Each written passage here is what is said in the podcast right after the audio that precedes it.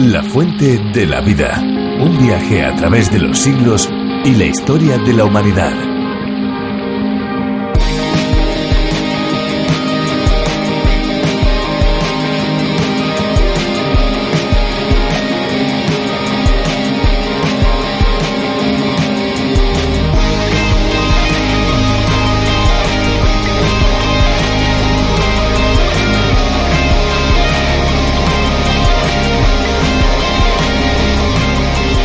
De todos es conocida la importancia que el agua tiene para la vida. El cuerpo necesita el agua para eliminar toxinas y residuos. Al cabo del día el cuerpo puede perder hasta 2 litros diarios, 2 litros que deben ser recuperados en la alimentación. El agua juega un papel determinante de suma importancia para el correcto funcionamiento fisiológico de los seres vivos. Cuando se supera la pérdida de agua en peso entre un 15 y un 20%, el organismo puede llegar a fallecer.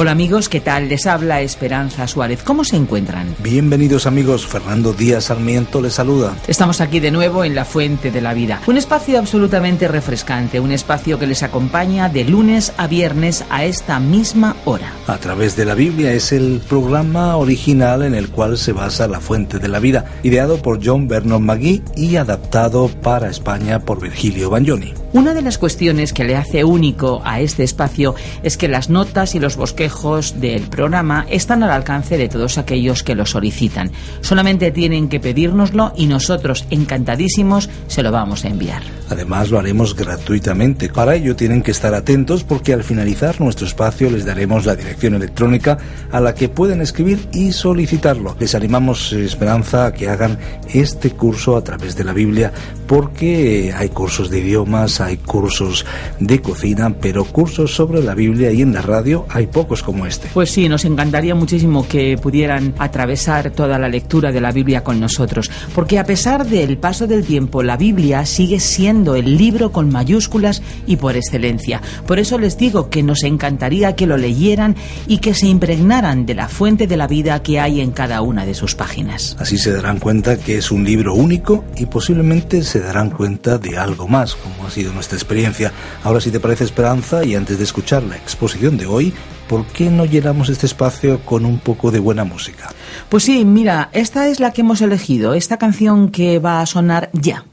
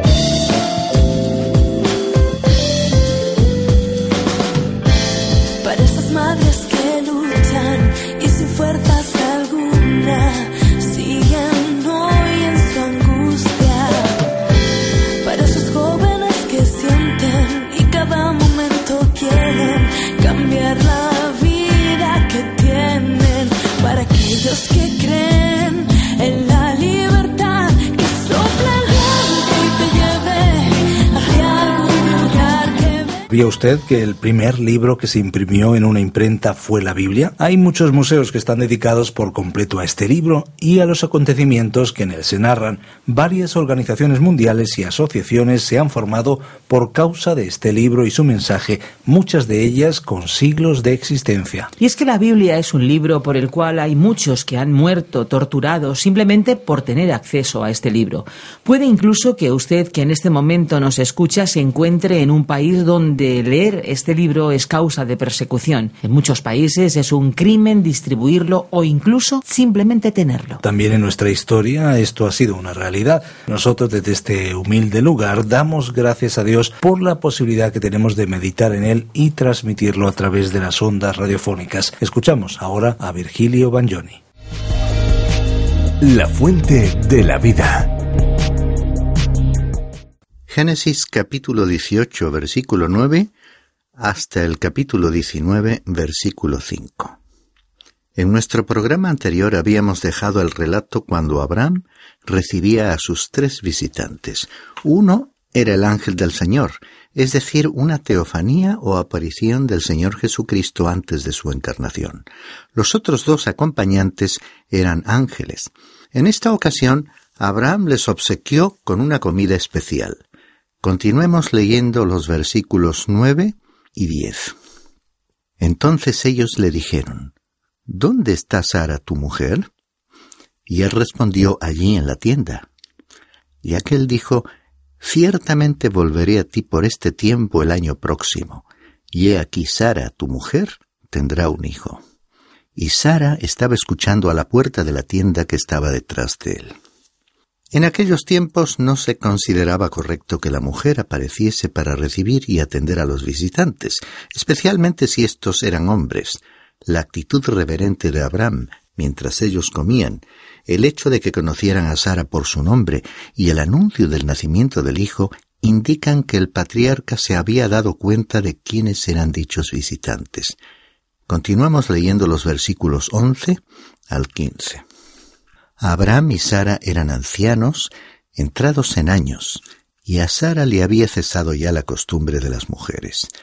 Y Sara se rió para sus adentros, diciendo, ¿Tendré placer después de haber envejecido, siendo también viejo mi señor?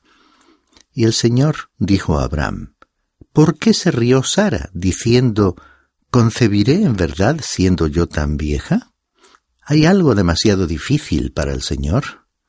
Volveré a ti al tiempo señalado, por este tiempo el año próximo, y Sara tendrá un hijo. Pero Sara lo negó porque tuvo miedo, diciendo, No me reí. Y él dijo, No es así, sino que te has reído. La risa de Sara nos revela que seguramente pensó que el tener un hijo a su edad era algo demasiado bueno para ser cierto y no lo podía creer. Es como si hubiese dicho, esto no me puede estar sucediendo a mí. Podemos comprenderla porque algunos quizás hayamos pasado por una experiencia parecida en la que Dios nos ha sorprendido con la respuesta a una oración o nos ha permitido vivir una experiencia muy grata, algo que parecía imposible o irreal. El caso es que Sara, además de no creer, cometió un segundo error, porque quizás impulsada por el miedo, mintió y el Señor la reprendió por ello. Pero, ¿cómo debiéramos considerar esta reacción de Sara en relación a la fe de su marido? La carta a los Hebreos en el Nuevo Testamento, en el capítulo once y versículo once, ofrece un comentario adecuado. También por la fe Sara misma recibió fuerza para concebir, aun pasada ya la edad propicia, pues consideró fiel al que lo había prometido. Estas palabras nos indican que después del impacto del anuncio del ángel, la fe de Sara se desarrolló hasta un nivel ejemplar, como un digno complemento de la fe de Abraham, mereciendo ser incluida, como hemos leído, en la lista de héroes de la fe del Nuevo Testamento. Continuamos con nuestra lectura y en el versículo 16 se dice, Entonces los hombres se levantaron de allí y miraron hacia Sodoma y Abraham iba con ellos para despedirlos. Parece que Abraham les acompañó por un trecho del camino desde donde se podían contemplar Sodoma y Gomorra. La vista panorámica, desde la distancia, debía ser bella, imponente. Pero Dios había tomado una grave decisión con respecto a aquellas grandes ciudades de aquella época. Es así que Dios anunció la próxima destrucción de Sodoma y Gomorra. Leamos los versículos 18 al 22. Y el Señor dijo, ¿Ocultaré a Abraham lo que voy a hacer? puesto que ciertamente Abraham llegará a ser una nación grande y poderosa, y en él serán benditas todas las naciones de la tierra? Porque yo lo he escogido para que mande a sus hijos y a su casa después de él, que guarden el camino del Señor, haciendo justicia y juicio, para que el Señor cumpla en Abraham todo lo que él ha dicho acerca de él. Y el Señor dijo, El clamor de Sodoma y Gomorra ciertamente es grande, y su pecado es sumamente grave. Descenderé ahora y veré si han hecho en todo conforme a su clamor, el cual ha llegado hasta mí, y si no, lo sabré. Y se apartaron de allí los hombres y fueron hacia Sodoma, mientras Abraham estaba todavía de pie delante del Señor. Hasta este momento Dios no le había revelado nada a Abraham sobre la destrucción de Sodoma y Gomorra. Él consideró importante que el patriarca estuviese enterado de sus planes, con un conocimiento adecuado de un Dios que no se aprestaba a castigar ciegamente a los habitantes de aquellas ciudades, incapaz de sentir misericordia, sino que tenía motivos fundados para hacerlo. Incluso habló de descender para que este pecado fuese evidente y quedase demostrado al examinar Dios de cerca el alcance del pecado de aquella gente. Esto sería, además, un estímulo personal para el patriarca, cuya influencia sería ejercida sobre sus propios hijos, descendientes y a nivel mundial en todas las épocas de la historia. Después de esta conversación, el Señor envió a los dos ángeles a Sodoma, permaneciendo solo con Abraham. Leamos el versículo 23. Y Abraham se acercó y dijo, ¿En verdad destruirás al justo junto con el impío? Lo primero que vino a la mente de Abraham fue su sobrino Lot, a quien había rescatado anteriormente de su cautiverio y que se encontraba nuevamente en peligro ante el inminente castigo de Dios. Quizás muchas veces habría tenido dudas en cuanto a la relación de Lot con Dios, pero al menos creía que su sobrino era un hombre justo. De ahí su pregunta sobre qué les sucedería a los justos. Él pensaba que habría en Sodoma muchos justos y no podía entender por qué Dios iba a destruir a los justos junto con los malvados. Por ello, entabló con Dios un intenso diálogo. Leamos los versículos 24 al 28. Tal vez haya cincuenta justos dentro de la ciudad. ¿En verdad la destruirás y no perdonarás el lugar por amor a los cincuenta justos que hay en ella? Lejos de ti hacer tal cosa, matar al justo con el impío, de modo que el justo y el impío sean tratados de la misma manera lejos de ti, el juez de toda la tierra, ¿no hará justicia? Entonces el Señor dijo, Si hallo en Sodoma cincuenta justos dentro de la ciudad, perdonaré a todo el lugar por consideración a ellos. Y Abraham respondió y dijo, He aquí, ahora me he atrevido a hablar al Señor, yo que soy polvo y ceniza. Tal vez falten cinco para los cincuenta justos. ¿Destruirás por los cinco a toda la ciudad? Y él respondió, No la destruiré si hallo allí cuarenta y cinco. Esta es una pregunta que mucha gente se hace. ¿El juez de toda la tierra no hará justicia? El resto de las Sagradas Escrituras da testimonio de que, en efecto, Dios siempre hace lo que es justo. Si no lo crees así, hay un problema en tu forma de plantear esta cuestión. Tu capacidad humana para razonar es limitada y desconoce todos los factores y detalles involucrados en las decisiones de Dios. En el caso de Abraham, comenzó a interceder ante Dios por aquellos justos con el mismo valor, perseverancia y generosidad con que había luchado anteriormente a favor de ellos. Es así que con una audacia que podría sorprendernos, pero también con genuina humildad y respeto, como podemos leer en los versículos 28 al 32, fue rebajando la cifra desde 50 justos sucesivamente a 45, 40, 30, 20 y finalmente 10. Y aquí surge la pregunta. ¿Por qué Abraham no continuó preguntando por debajo de 10? Es posible que no se haya atrevido. Quizás le asaltó la duda de si Lot no estaría en realidad perdido y eso le preocupó tanto que decidió no seguir preguntando. Seguramente si hubiese insistido hasta el punto de preguntar si Dios habría destruido la ciudad en el caso de que hubiese en ella solamente un justo, Dios le habría respondido, Si hubiese en la ciudad un justo, le quitaré fuera de la ciudad, porque yo no destruiré a un justo junto con esa ciudad. ¿Y cómo sabemos que Dios habría respondido así? Porque así efectivamente sucedió. Ante las dudas de Abraham, resulta que había un justo en la ciudad y Dios le conocía. Era Lot. Y más adelante veremos cómo Dios le haría salir de la ciudad con su familia. Y ante esta conversación con la que finaliza este capítulo 18, hemos visto que, aunque Dios evidentemente conocía la situación moral de la ciudad y la de Lot, siguió pacientemente el razonamiento de Abraham para demostrarle que el juicio que estaba a punto de caer sobre Sodoma era justo. Vamos a continuar nuestro estudio con el capítulo 19. Y en una breve introducción diremos que el capítulo anterior era una figura de una vida cristiana caracterizada por la comunión y una relación personal de intimidad con Dios. Pero en este capítulo 19 la imagen cambia. Habíamos dejado el relato allá en Hebrón, en las llanuras de Mamre, donde Abraham habitaba, y ahora descendemos a la ciudad de Sodoma donde reside Lot.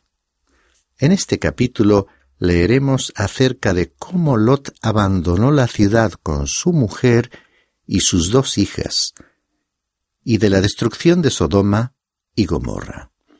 Se incluye luego el episodio de cuando la mujer de Lot se convirtió en una estatua de sal y luego el relato del tremendo pecado que cometió Lot con sus dos hijas. Decíamos que en este capítulo cambia drásticamente la imagen, porque aquí tenemos la figura de lo que es una vida malograda. No olvidemos que aquel personaje, Lot, era considerado un hombre justo. Esto resultaría difícil de creer si solamente tuviéramos el relato de este libro del Génesis. Pero Simón Pedro, el apóstol, en su segunda carta nos cuenta la experiencia de Lot entre los habitantes de Sodoma en el capítulo 2, versículo 18. Dice así, Porque este justo, por lo que veía y oía mientras vivía entre ellos, diariamente sentía su alma justa atormentada por sus hechos inicuos. Aunque Lot vivía allí, nunca fue feliz. Fue en un día trágico que él eligió trasladarse a aquella ciudad, porque si miramos a la totalidad de este episodio y a sus consecuencias, vemos que acabó perdiendo a su familia. Hay en la actualidad muchas personas que creen en Dios, que parece que son salvas y que incluso profesan tener firmes convicciones al respecto. Pero debido a elecciones equivocadas y a su estilo de vida, pierden sus relaciones familiares, malogrando sus vidas por haberse apartado de los planes y la voluntad de Dios. Vidas que de esta manera no son coherentes con las creencias que se profesan, vidas que se dañan o destruyen a sí mismas y frecuentemente a las personas que las rodean. La vida de Lot constituye un trágico ejemplo de este tipo de personas. Leamos ahora en este capítulo 19 los versículos 1 al 3, que nos relatan cuando los ángeles llegaron a Sodoma y visitaron a Lot. Llegaron pues los dos ángeles a Sodoma al caer la tarde, cuando Lot estaba sentado a la puerta de Sodoma. Al verlos, Lot se levantó para recibirlos y se postró rostro en tierra, y dijo, He aquí ahora, señores míos, os ruego que entréis en la casa de vuestro siervo y paséis en ella la noche y lavéis vuestros pies. Entonces os levantaréis temprano y continuaréis vuestro camino. Pero ellos dijeron, no, sino que pasaremos la noche en la plaza. Él, sin embargo, les rogó con insistencia, y ellos fueron con él y entraron en su casa, y les preparó un banquete y coció pan sin levadura, y comieron. Vemos que cuando llegaron los ángeles a Sodoma, Lot estaba sentado en la puerta de la ciudad. Los que así lo hacían desempeñaban el cargo público de jueces. Esto nos aclara que Lot no sólo residía en esa comunidad, sino que además, al entrar en la carrera judicial, se había integrado en la vida pública y política. Nos llama la atención también la actitud hospitalaria de Lot al ofrecer alojamiento en su casa a los viajeros. Era normal que necesitasen lavar sus pies al haber recorrido aquel camino polvoriento desde las llanuras de Mamre hasta Sodoma, con un calzado abierto, como las sandalias, propio de aquella época. Por ello, además del alivio que implicaba, ese gesto era una forma de expresar y ofrecer hospitalidad a los visitantes, tal como hemos considerado en nuestro programa anterior. Al principio, los viajeros, para no causar incomodidades, se mostraron reacios a aceptar la invitación y sugirieron pasar la noche en las calles o en la plaza. Pero Lot, consciente del peligro que habrían corrido a causa del ambiente que se vivía en la ciudad, les rogó insistentemente que pernoctasen en su casa. Nosotros, que conocemos las circunstancias que se dan en nuestras grandes ciudades, especialmente por la noche, con una creciente delincuencia y violencia, somos cada vez más sensibles a la inseguridad ciudadana. Para concluir nuestra lectura bíblica de hoy, vamos a leer los versículos cuatro y cinco que nos describen la baja condición moral de Sodoma.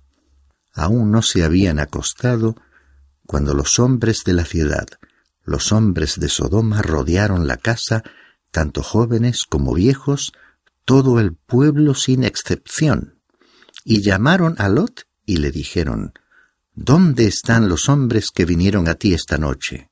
Sácalos para que les conozcamos. Evidentemente, los visitantes no habían pasado desapercibidos para los hombres de la ciudad, y la preocupación de Lot por la integridad física de ellos no había resultado infundada. En esta escena desagradable vemos que la degradación moral de los habitantes de Sodoma había llegado a tal punto que eran capaces de llegar a la intimidación o violencia física para satisfacer sus inclinaciones.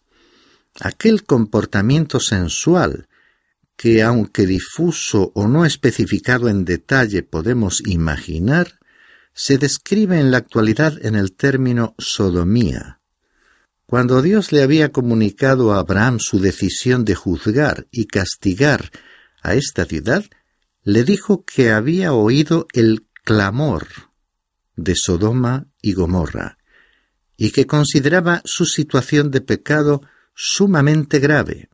Y esta expresión seguramente se refiere a todas las prácticas, abusos e injusticias que se cometían allí, incluyendo también el sufrimiento causado por los más fuertes sobre los más débiles.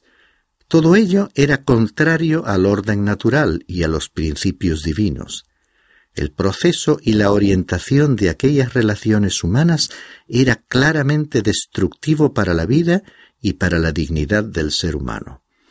Cuando Lot había decidido, en su momento, trasladarse para residir en Sodoma, no sabía qué tipo de comunidad era. Quizás la ciudad, contemplada desde la distancia, con sus calles, bulevares, parques y edificios públicos, producía una impresión agradable. Después, y una vez viviendo allí y ver que cualquier perversión estaba a la orden del día, no tuvo el valor de irse y de esa manera sus hijos se criaron en ese ambiente.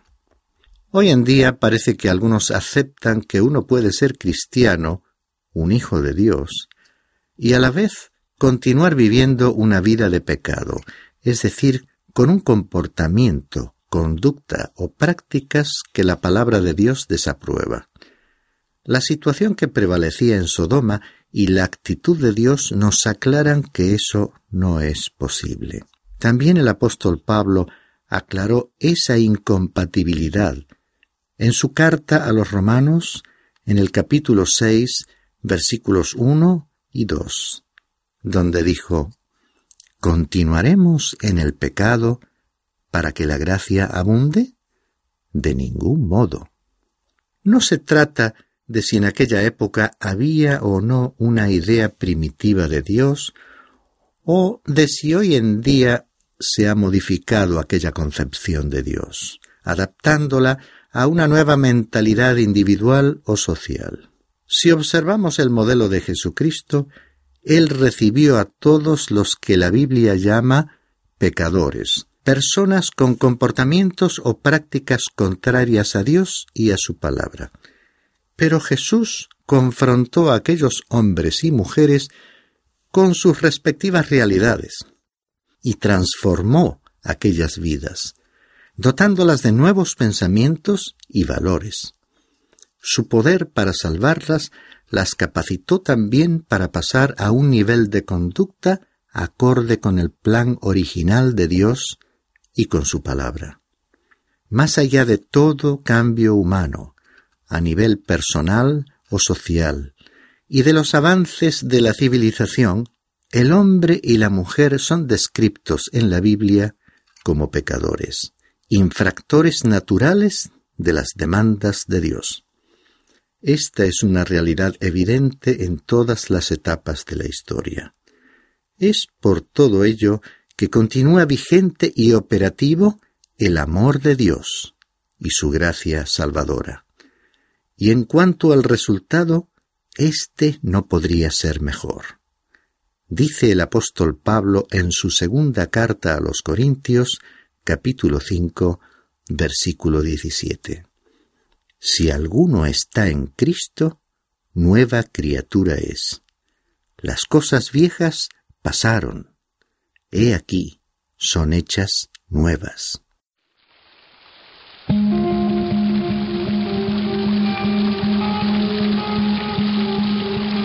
Pues después de escuchar esta interesante reflexión, tenemos que ir cerrando los micrófonos y lamentándolo mucho, despidiéndonos de ustedes. Les damos muchísimas gracias por habernos acompañado.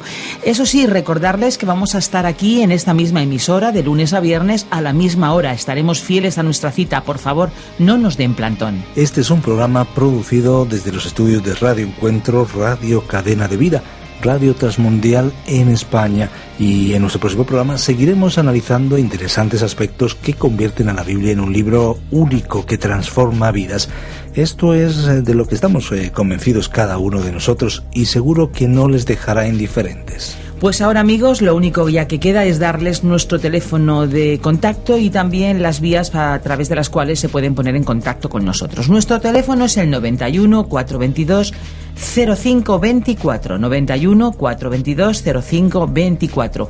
Nuestro apartado de correos 24081, código postal 28080 de Madrid, España. Y nuestra dirección electrónica info arroba radiocadenadevida.com. Ya creo que lo saben nuestros amigos. Lo repetimos, info arroba radiocadenadevida.com y también pueden visitarnos en las redes sociales. Recuerden, la fuente de la vida. Les agradecemos el haber compartido este tiempo con nosotros y les esperamos en nuestro próximo espacio. Aquí estaremos de lunes a viernes, si Dios lo permite, a la misma hora. Muchas gracias por acompañarnos en esta aventura y no olvide que hay una fuente de agua viva que nunca se agota. Beba de ella. Este ha sido un programa de Radio Transmundial producido por Radio Encuentro, Radio Cadena de Vida.